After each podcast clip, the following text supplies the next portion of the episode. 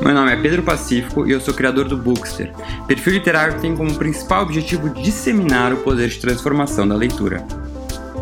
Neste podcast, eu recebo convidados plurais e com diferentes formações para compartilhar com a gente não só um pouco da sua relação com a leitura, mas também as suas próprias histórias. Histórias essas que muitas vezes deram livros ou poderiam dar. Fala galera, tudo bom? Bem-vindos a mais um episódio do podcast Daria um Livro. Hoje com um convidado, filósofo e escritor, muito conhecido aqui com várias obras já publicadas no Brasil. Estamos com Luiz Felipe Pondé, doutor em filosofia pela USP e tem pós-doutorado pela Universidade de Tel Aviv, em Israel. Também mantém uma coluna semanal no jornal Folha de São Paulo. Pondé, bom, uh, antes de mais nada, queria agradecer por você ter aceitado o convite. É, como eu falei, a, gente conversou na, em uma live durante a, a, quarentena, acho que no começo da quarentena. Então, apesar das coisas não terem mudado muito, na verdade, estarem até piores, a gente tem sempre coisa nova aí para falar. Então, queria já começar com você contando um pouquinho para gente como é que é a sua a relação com os livros, assim, se é uma coisa desde criança, desde jovem, e se você, uh, hoje em dia, apesar né, de uma extensa carga de trabalho, vida corrida, você consegue separar um tempinho da sua vida para a literatura mesmo, para aquela leitura mais descompromissada. Então, hum, ah, mais uma vez, obrigado pelo convite para estar aqui. Olha, é, eu diria que, assim, é, eu, eu sempre fui estimulado a leitura principalmente pelo meu pai, né, que uh, eu sempre conto, porque é muito significativo, ele tinha por hábito dizer que quando duas pessoas cultas se encontram, a pergunta é: que livro você está lendo agora? Ou seja, uh, o pressuposto de que a pessoa não estivesse lendo livro nenhum não existe, né? E seja lá por que for, uh, funcionou. E funcionou sem traumas. Né? Eu uh, desenvolvi um gosto grande por livros quando era quando tinha acho que do, 12, 13 anos, recebi uma, uma versão da Bíblia para adolescentes, crianças e tal, e fiquei encantado, uh, especificamente o, o, Velho Testamento, eu recebi, fiquei encantado com a história, com o personagem de Deus e todos aqueles rolos que seus heróis e heroínas passam ao longo da história. E mais ou menos na mesma época, ele me deu uma enciclopédia que falava do átomo. Meu pai era médico, mas era um daqueles médicos uh, com formação humanista, o que é muito raro hoje. Existe, mas é muito raro. Os médicos hoje são basicamente técnicos, porque a medicina se transformou praticamente numa forma de engenharia. Né? Uhum. Mas, é, então eu cresci é, no ambiente de leitura e isso acabou se transformando numa coisa uh, cotidiana. Né? Uh, quando você pergunta se durante, se com acúmulo de trabalho, é, se eu consegui manter ritmo de leitura, sim, porque uma outra coisa, isso na época em que eu estava na faculdade de medicina, estava casado e tinha um filho já, pequeno, bebê. O meu pai dizia que leia em todos os intervalos que você tiver, mesmo que seja só uma página. Isso também se tornou um hábito. E mesmo em momentos que eu estou muito ocupado, como antes da pandemia, que eu viajava o tempo inteiro, uh, os voos dentro do Brasil, eles eram momentos de leitura sistemática, assim como aeroportos. Com a pandemia, na realidade, o meu tempo de leitura aumentou. Uhum. Tanto é que o meu tempo de escrita também aumentou, né? a produção de livros e tal. E último, com relação à literatura, sempre uh, fez parte do, uh, do, do meu dia a dia de leitura, e mesmo com a, a profissionalização, filosofia, intelectual público, uh, Folha, TV Cultura, é, a literatura, é claro que ela tem um espaço menor do que a, a literatura ensaística, filosófica, sociológica, né?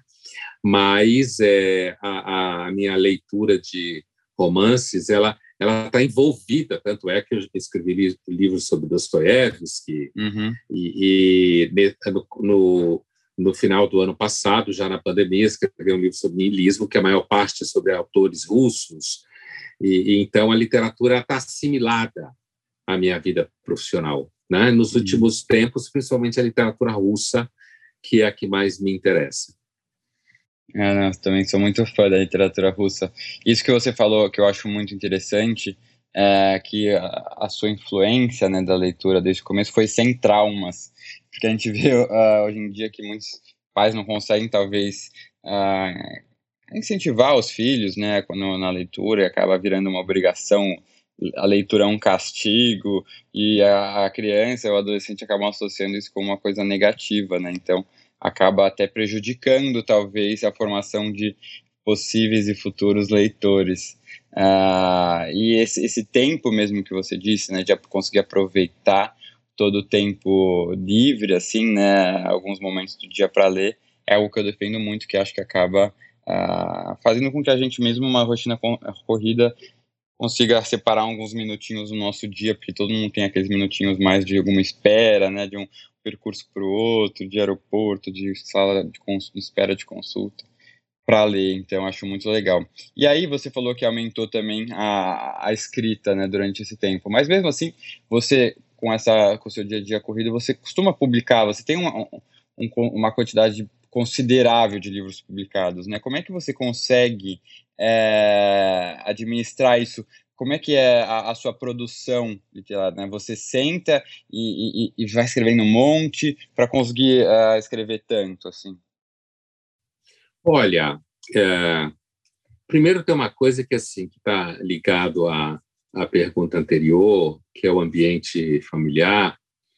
É, eu, eu casei com uma mulher que também cresceu lendo, né? Então, uh, livro sempre foi um assunto mesmo antes da gente namorar, que fazia parte das nossas conversas. Uhum. Com isso, eu quero dizer que aquela coisa que eu falei do trauma e você comentou, a, às vezes a coisa vai para o lado e vai para o outro.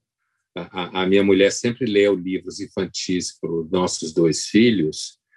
Uh, o, o, meu filho mais velho se transformou num leitor voraz. Uhum.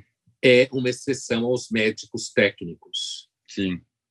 Ele é, na verdade, uma exceção aos médicos técnicos. Já minha filha, eh, que também eh, foi exposta ao mesmo tipo de eh, leitura que a minha mulher fazia para eles quando eles eram pequenos, ela não desenvolveu um gosto especial pela leitura. Então, você tem uh, elementos Sim. que, às vezes, o ambiente Total. leva você para cá, às vezes leva para lá. Então, a, a, o, o, meu trabalho lendo e escrevendo uh, foi um trabalho que, então, da, da, da, minha vida, digamos, a família de raiz para a minha vida que eu constituí com a família que eu constituí, uh, uh, se constitui num contínuo a valorização né, da atividade intelectual.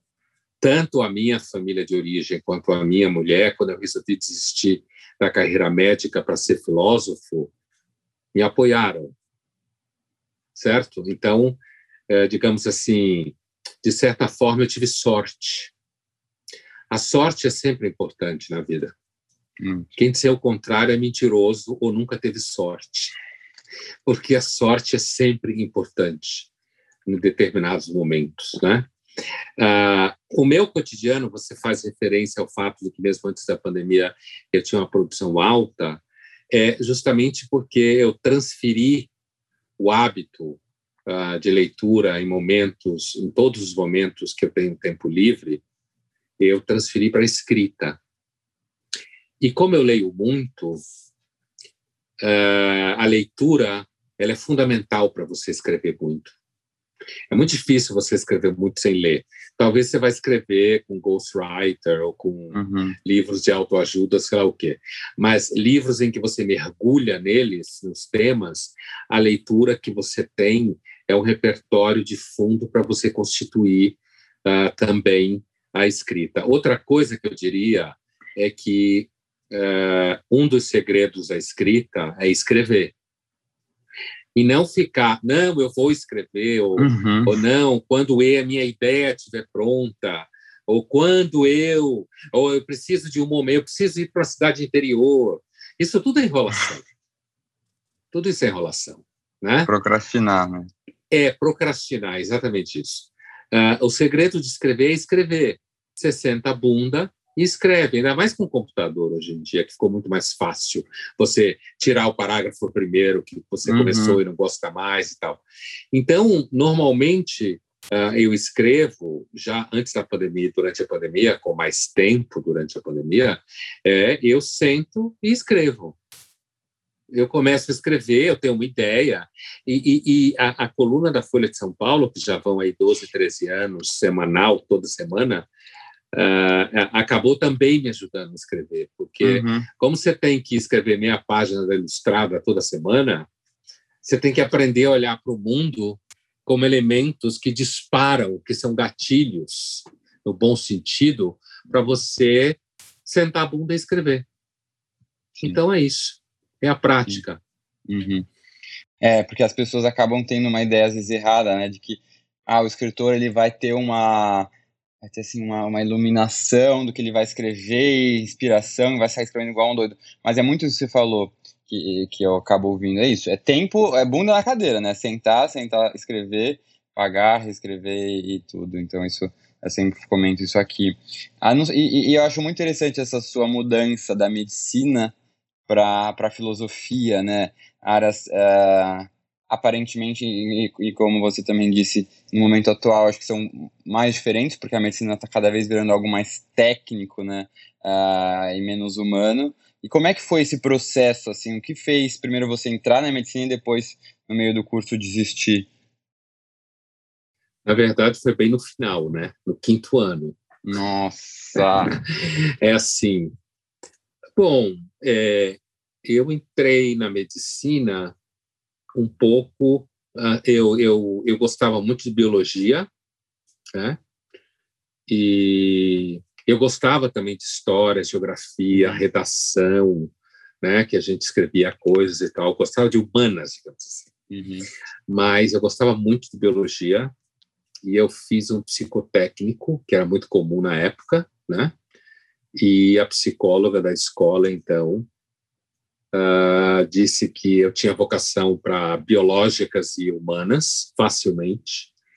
E como minha família é de médicos, meu pai, médico, meu avô, médico, a minha irmã mais velha, médica, depois meu filho, isso no núcleo próximo, né? Uhum. Se ampliar, encontraríamos mais.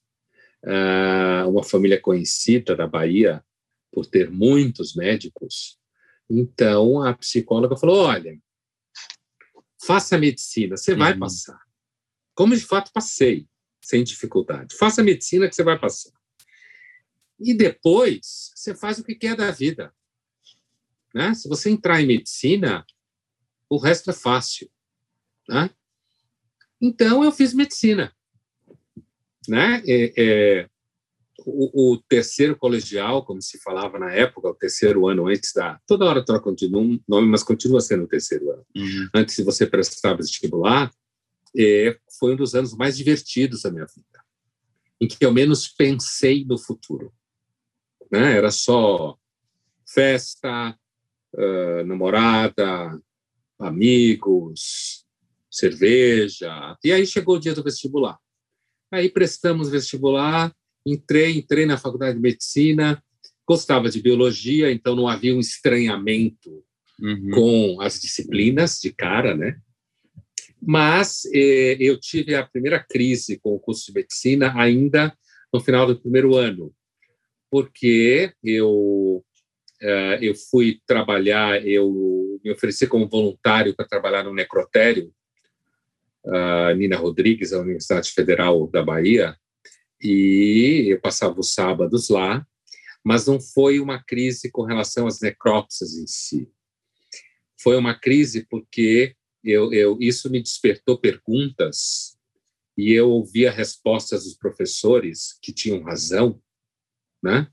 Hoje iam chamar psicóloga, a mãe ia invadir a escola, alguém ia fazer uma palhaçada nas redes sociais. Ah, estão maltratando meu filho, como hoje é muito comum, né? A educação virou uma usina de autoestima. Eu vi respostas atravessadíssimas, professores, basicamente com o seguinte tema: você está no curso errado, certo? Aí eu fui para o kibbutz Israel, onde acabei conhecendo a minha mulher é, digamos assim, fui espairecer, conhecer uhum. o que, que era a realidade socialista do kibbutz. Todo mundo naquela época era mais ou menos. Eu tinha simpatias pelo anarquismo, então fui, como se falava, dar uma despirocada. Né? Voltei e acabei voltando. Eu prestei história, entrei e voltei para medicina. Uhum. Então você vê que eu estava e aí segui na medicina, mas logo no segundo ano mesmo comecei a estudar psicanálise freudiana e lacaniana, porque eu tive uma ideia que era a seguinte: bom, você é psicanalista, você é psiquiatra, psicanalista. A essa altura eu já começava a dar plantões, já começava a perceber o que era a realidade hospitalar já começava a perceber que eu não ia conseguir levar uma conversa interessante com a maioria esmagadora dos colegas, no que eu estava certíssimo, né? que não ia rolar. Então eu falei, bom, você é psicanalista. Uma conversa na, na escola de formação de psicanálise era muito mais o tipo da que uhum. me interessava, né? Fiz teatro, né? Eu sempre gostei de teatro, até perceber que casado com filho, não dava para ser diretor nem ator de teatro, porque não dá para viver desse negócio. Então, e também me enchia muito saco o fato de que para fazer alguma coisa dependia de uma porrada de gente para dar certo. Né? O que aconteceu é que a psicanálise me levou para a filosofia. Foi isso que aconteceu. A, a, o método de salvação da medicina acabou enterrando-a, porque a psicanálise me despertou questões e interesses que eu fui paulatinamente tomando consciência de que isso era filosofia, certo? E aí, já em São Paulo, né, minha mulher é daqui, já em São Paulo, eu acabei entrando na USP, e aí, é isso aí, fiz a uhum. carreira. É muito engraçado, eu acho que na época talvez que você tenha feito, não sei como foi em relação à sua família, tudo, mas os nossos pais têm uma tendência a querer que a gente siga uma das carreiras mais tradicionais, né, e, se, e seguir, fazer carreira, eu acho que é uma, uma um, um, conceito, assim, um pouco das gerações antigas de, de querer que o filho siga uma carreira, e hoje em dia o que eu vejo é, são muitos jovens se questionando sobre a escolha que fizeram no vestibular, com muito medo de tomar uma decisão nesse sentido de mudar, né? Dá uma insegurança, eu acho.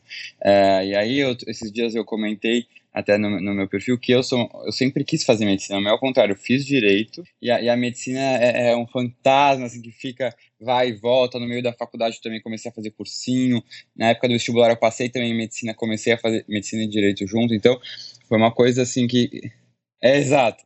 Não, é, não, dar, era para meio que ver assim, ah, o que que aparente no começo já, já, já me animava, mas eu acho que, na verdade, isso mostra como também a, cada um de nós, acho tem múltiplos interesses e, e, e, e aptidões, né, não quer dizer que é, porque eu fiz direito que eu não posso fazer outra coisa também que eu gosto, e aí o fato de hoje em dia estar tá com esse trabalho com a literatura mostra que a gente pode ser uma coisa mais múltipla, né, é, e diversificada, assim, eu acho muito legal ouvir histórias de pessoas que fizeram mudanças e hoje em dia são muito bem sucedidas é, nas suas áreas, porque é, eu, eu, eu, sinto muito essa pressão sobre os jovens hoje em dia de querer, terem que seguir uma carreira, mas não quererem, né? Estarem, eu acho que, dando mais atenção a, a outros interesses que vão aparecendo aí ao longo da formação. Então, eu acho muito legal.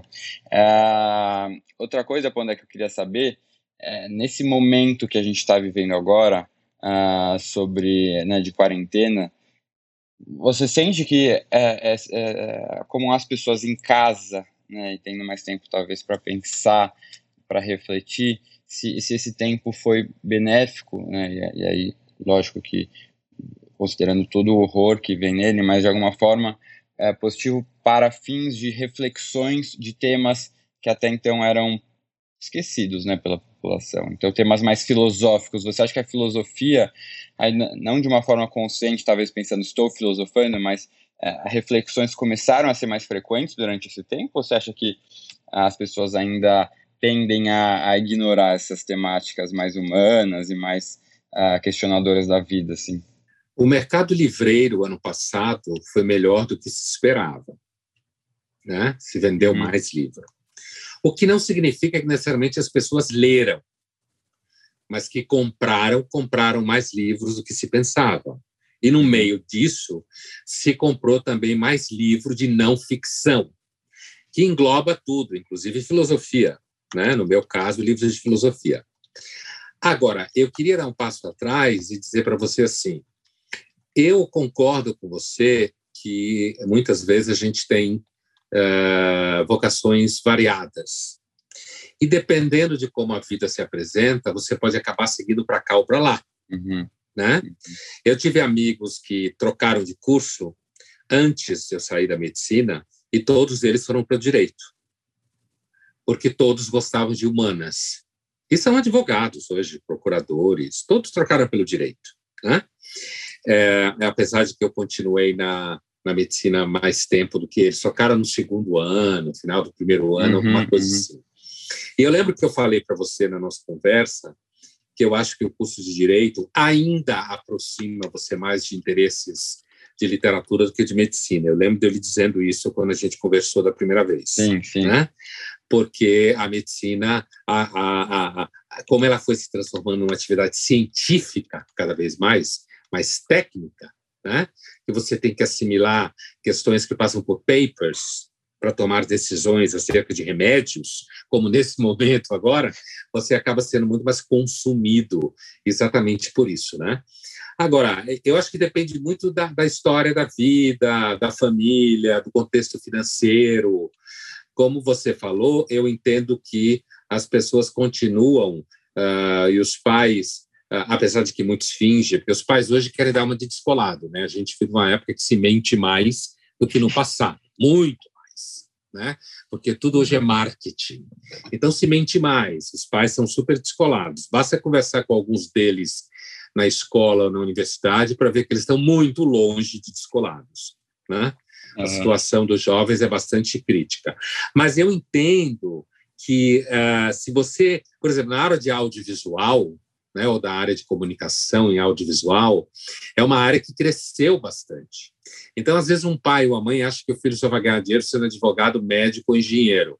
E, às vezes, o moleque vai ganhar dinheiro fazendo audiovisual. Se ele for bom, se ele tiver sorte, é, ele acaba ganhando dinheiro, apesar de que é uma área instável. Uhum. Então, a preocupação dos pais em relação à profissão dos filhos é, antes de tudo, uma preocupação de quem sabe que a vida sem dinheiro é foda.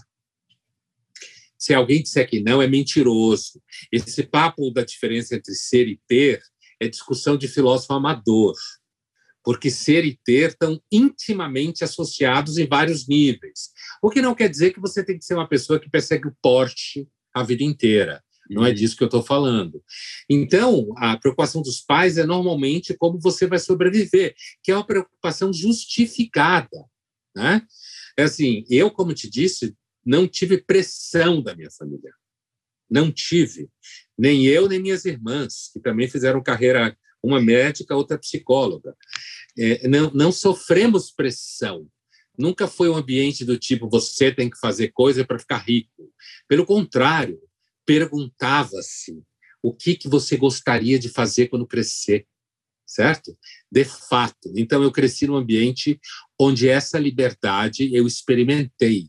E hoje eu vejo como isso é importante. Por isso que eu falei sem traumas, uhum. numa, numa uhum. série de coisas, né? Então, eu acho que a, a, a, o que existe hoje com jovens, é, que eu acho que é mais difícil, é porque eles são pressionados a ter carreiras meteóricas, eles são pressionados a viver uma vida como se todo mundo fosse Steve Jobs. Eles são pressionados a terem sentimentos muito legais. Eles têm que ser pessoas muito corretas em todos os níveis. E é por isso que eles acabam na terapia e na psiquiatria. porque há uma pressão muito grande sobre eles, em todos os níveis. E como eles têm, hoje se tem menos filho, os pais têm tempo de atormentar o único filho que tem. Uhum. Certo? Para que ele seja a pessoa mais linda e maravilhosa da face da Terra. Né? É, agora, voltando a, tua, a tua, teu segundo, segundo comentário sobre questões filosóficas da pandemia, eu entendo que assim acredito que o sofrimento, a morte, o medo sempre foram ambientes que estimularam a reflexão, mesmo que eu não saiba filosófica, como você bem disse, sempre estimularam a reflexão. Somando-se ao fato que eu disse no começo, que se vendeu mais livro, é possível imaginar que mais pessoas tiveram esse impulso, ainda que com muita gente distante de práticas religiosas, desse ambiente de leitura. Então, a filosofia, como sempre, foi uma terapia da alma assim que ela foi vista pelos estoicos, pelos epicuristas, pelos céticos, né? uma espécie de terapia da alma. Então, eu acredito que, em alguma medida, sim. Apesar que tem muito barulho. Uhum. Hoje tudo tem muito barulho. Então, a gente não sabe o que é, o que é fato e o que é self-marketing, marketing digital, edição para o Instagram, o que está fazendo, né? a, a gourmetização de tudo. Mas eu acho que, em alguma medida, sim e, e as redes sociais, elas ajudam muito nisso. Elas atrapalham numa série de coisas, mas elas ajudam em muitas coisas, inclusive a acessibilidade a conteúdos. Então, assim, eu tenho a impressão, Pedro, que muita gente, de repente, não necessariamente leu, mas acompanha pessoas que leem. Sim. Certo? Sim. Tipo, seja o meu trabalho, seja o seu. Sim, Acompanham sim, pessoas que leem. Uhum. E, dessa forma, elas têm contato com a literatura mediada pelo audiovisual. Uhum. Uhum. Que é aquela velha pergunta, né? Ah, o que, que você está fazendo no Instagram sendo que você quer incentivar a leitura? Eu falo, gente, eu estou no Instagram porque é onde as pessoas estão.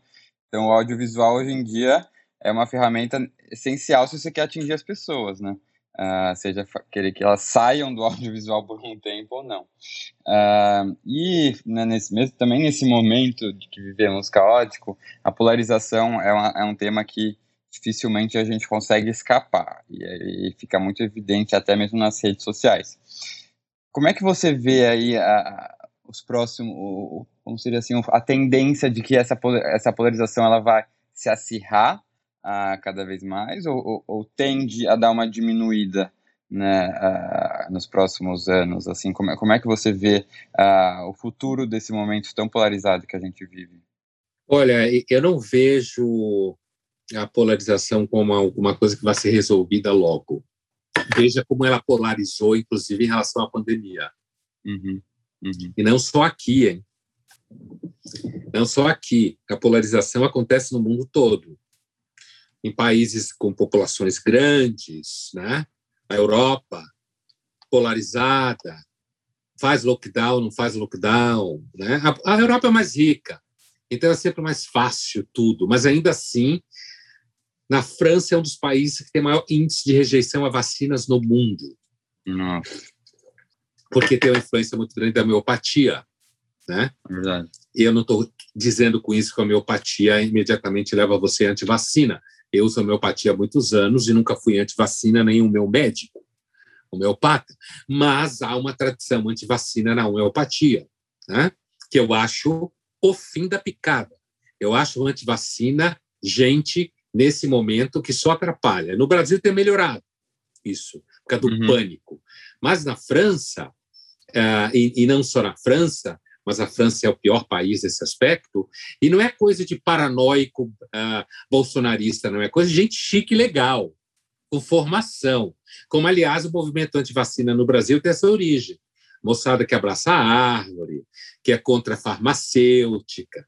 Né? Agora a gente tira sarro dos bolsonaristas, mas o movimento anti-vacina contemporâneo no Brasil nasceu na classe média alta. Uhum certo? Uhum. Então, assim, isso não tem nada a ver com ser ignorante no sentido estrito, certo? Bom, é, de qualquer jeito, a polarização ela tem um aspecto político importante, ideológico, é, e esse aspecto não me parece que vá necessariamente ser resolvido proximamente no Brasil. Não é só no Brasil, mas estou falando do Brasil. É, isso depende, tecnicamente, de partidos ao centro e dos empresários que financiam coisas, né? que têm dinheiro, e das pessoas. Ah, porque o centro da política não é sexy, certo? O centro da política, aqui a gente tem a expressão centrão, né? Uhum. Para falar do centro do centro, né? Onde não há ideologia nenhuma, é só fisiologismo. O centro não é sexy. O centro faz acordos, atenua posições ideológicas. Sexy são os polos. Né? Não é à toa que todo mundo sabe que no tempo da ditadura e durante muito tempo, se você não fosse um moleque de esquerda meio radical, você não pegava ninguém. Certo? Então, assim, o centro nunca foi sexy. Os uhum. polos são sexy. Você se sente, você vê claramente o seu inimigo do outro lado, você sabe quem odiar, é sempre mais fácil saber quem odiar do que amar. Sempre foi mais fácil. Então, você tem raiva, você quer destruir, você forma o seu grupo totêmico, você sabe aquele que você não quer saber, que você não quer chegar perto. Então, a, a, as redes sociais ajudam muito na polarização, inclusive, a gente sabe, né, é fundamental. Então, eu diria a você o seguinte: eu não vejo no horizonte próximo, e eu estou falando especificamente 2022, eleição para presidente no Brasil eu temo que a gente possa vir a enfrentar um quadro tipo Lula versus Bolsonaro. Né? E eu não sou o único só que pensa isso, o STF também acha isso. Né? Mas, inclusive, acha isso e está preparando o terreno para isso. Ah, quem é que pode derrotar Bolsonaro? Né? Tudo depende de, do que vai acontecer ao longo desse ano. Se o Bolsonaro vai conseguir dar uma virada na pandemia, vai tomar vergonha na cara, o que eu acho difícil, porque ele não tem, então ele vai ter que fazer uma plástica para conseguir ter. Então, eu tenho assim a, a sensação de que, a não ser que ocorra um milagre na pandemia em termos de vacina, basicamente, não tem muito milagre o que fazer, e virar o jogo no Brasil, ah, ah, ou se o Bolsonaro vai desgastar até dançar, total como impeachment, totalmente ridículo, algo semelhante, ah, não vejo bem uma saída para a polarização. Acho que depende mais do Bolsonaro do que do sucesso do Lula, certo? Depende uhum. mais do que vai acontecer com o Bolsonaro. Então, politicamente, eu não vejo no horizonte até 2022 uma solução clara para essa polarização. Né? É mais fácil escolher prefeitos de centro. Por quê? Porque a eleição de prefeito é pragmática. É pragmática. Né? Então, as pessoas tendem a ideologizar menos. É, governador está mais ou menos no meio. E o presidente, que está muito distante do seu dia a dia, né? que é uma figura assim meio transformada numa espécie de rei ou rainha, então o aspecto ideológico acaba contando mais e esse aspecto leva à polarização. A última polarização é cultural, que está intimamente associada a polarização política e que transcende a política, e eu não vejo nenhum horizonte de mudança dela. Acho que a extrema-direita e as políticas identitárias, ambas radicais, sendo que as políticas identitárias têm pelo menos o argumento de dizer que seu foco é justificado, ou seja, a inclusão de grupos que viveram durante muito tempo fora do espaço da, da cadeia produtiva e dos direitos, então você tem uma justificativa para a política identitária, e a extrema-direita você não teria justificativa nenhuma para sustentá-la, ela continua sendo uma reação de grande parte da população ao aderir a ela. Né? E as políticas identitárias do cotidiano são chatas, são repetitivas, e isso acaba criando, muitas vezes, reações negativas a elas mas elas são justificadas no seu interesse político cotidiano, sem dúvida. Então, eu não vejo, ainda não vejo uma saída da polarização, não vejo. Uhum, talvez o que eu sinto, assim, né, essas políticas identitárias são muito necessárias, né, é, tem essa justificativa que é, é, totalmente pertinente. O que talvez falta é um pouco, acho que, de diálogo, de, de, de, de diálogo entre essas, esses dois polos, né, principalmente uh, do lado mais de políticas identitárias para conseguir convencer o outro, né? Quando cada um fica só conversando com a, as pessoas que pensam igual, fica muito difícil. Isso eu vejo muito também na, nos próprios livros, né? As pessoas não terem, é, muitas vezes, é, vontade ou, ou, ou uma intenção de, de, ler o diferente, de conhecer o diferente, né? É, não, se aquilo foi escrito por não sei quem, se aquilo escreve daquela forma, eu não vou nem ler. Mas é muito importante a gente saber o que o outro, quem pensa diferente de nós, está tá, tá escrevendo, está falando, até para a gente ter os nossos argumentos para se posicionar contra isso. Né? É, você enxerga também é, como necessário você ler quem pensa diferente de você? Eu enxergo, mas isso raramente acontece. Muito raramente. O pressuposto do Francis Bacon, aquele filósofo 16 17, fundador do método indutivo, que a primeira coisa que você devia criticar são seus ídolos, é muito raro, talvez seja até antinatural quase. Por exemplo, se você falar de casas editoriais no Brasil, uh, uh, você tem casas editoriais bastante aristocráticas, no sentido que englobam uma certa elite de pensamento no Brasil uhum. há muitos anos, que são casas editoriais claramente à esquerda. Claramente à esquerda, que são casas editoriais que só publicam autores que rezem na cartilha da esquerda e que frequentem suas famílias, ricas e quatrocentonas, certo? Ou quatrocentonas. Né? Uhum. Você tem casas editoriais mais recentes no Brasil que acabaram sendo casas editoriais identificadas com a onda liberal.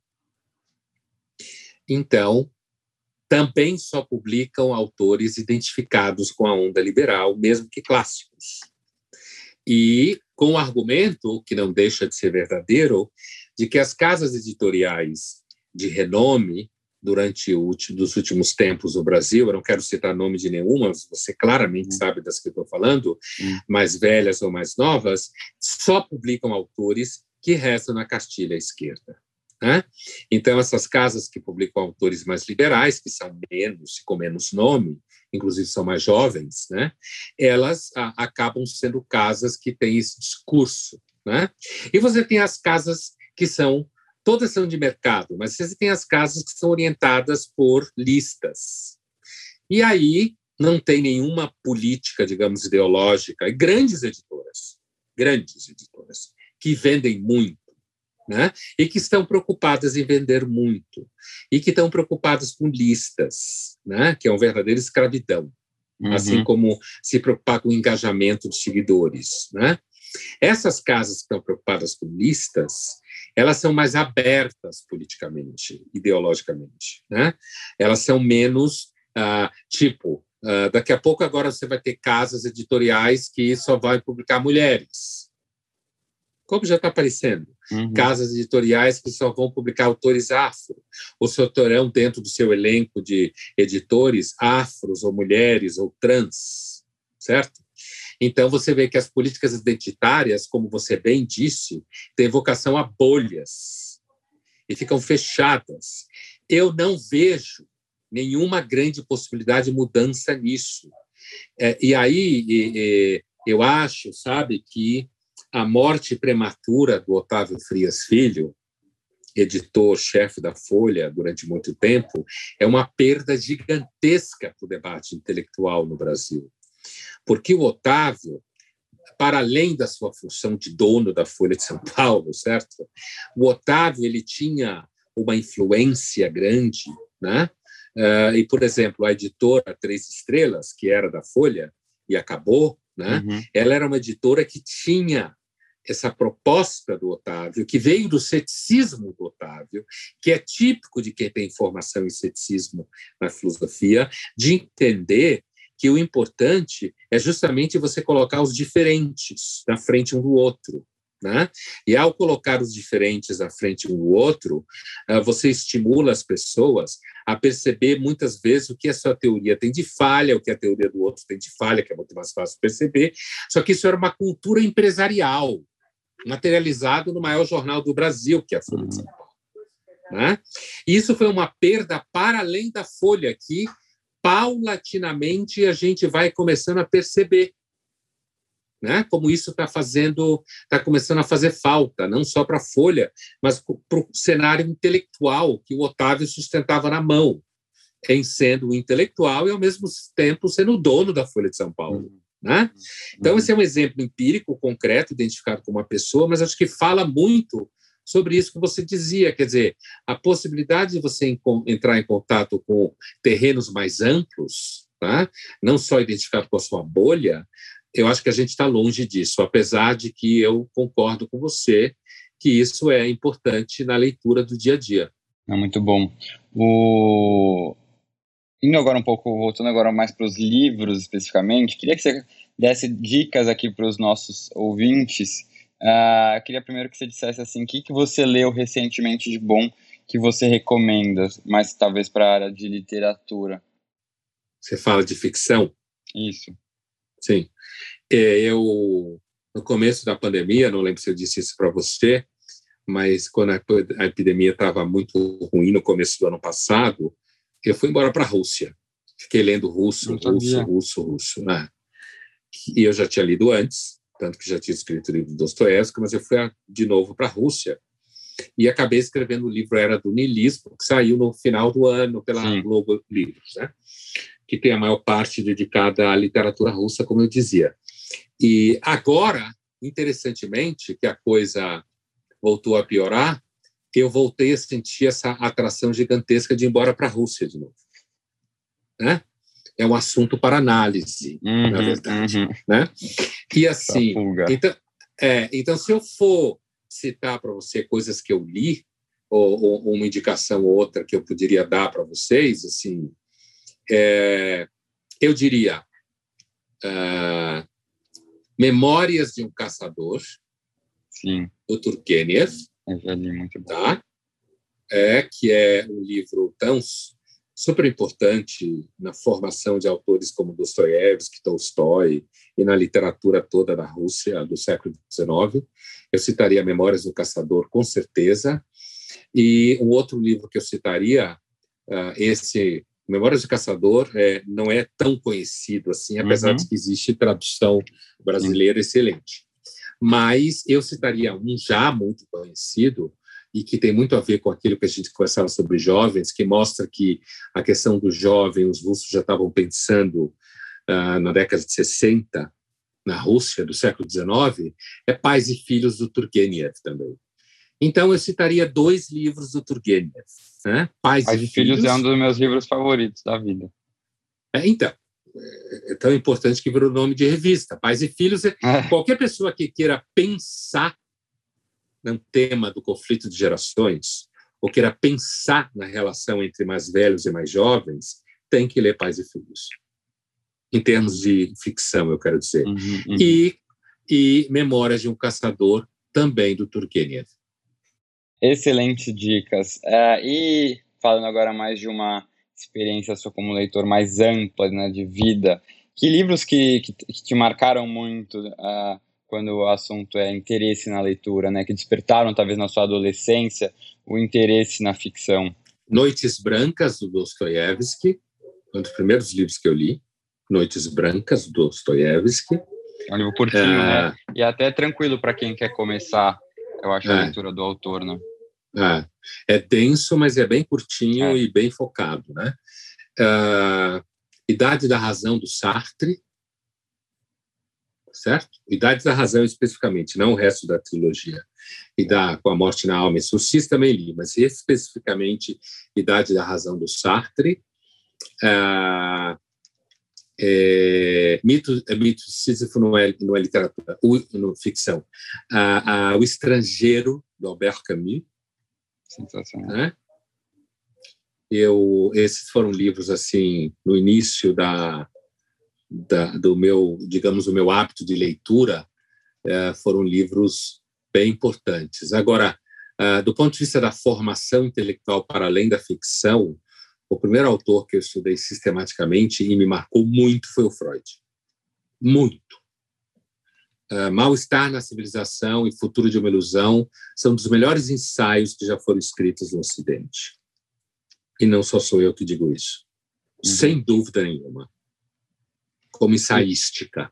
E, e você, uh, para quem tem interesse em ler Freud e nunca leu, por onde você recomenda talvez o Mal-Estar na Civilização como um bom ponto de partida? Sem dúvida. Tanto o mal-estar na civilização como o futuro de uma ilusão. O futuro de uma ilusão é mais especificamente sobre o conceito de desamparo que leva à religião.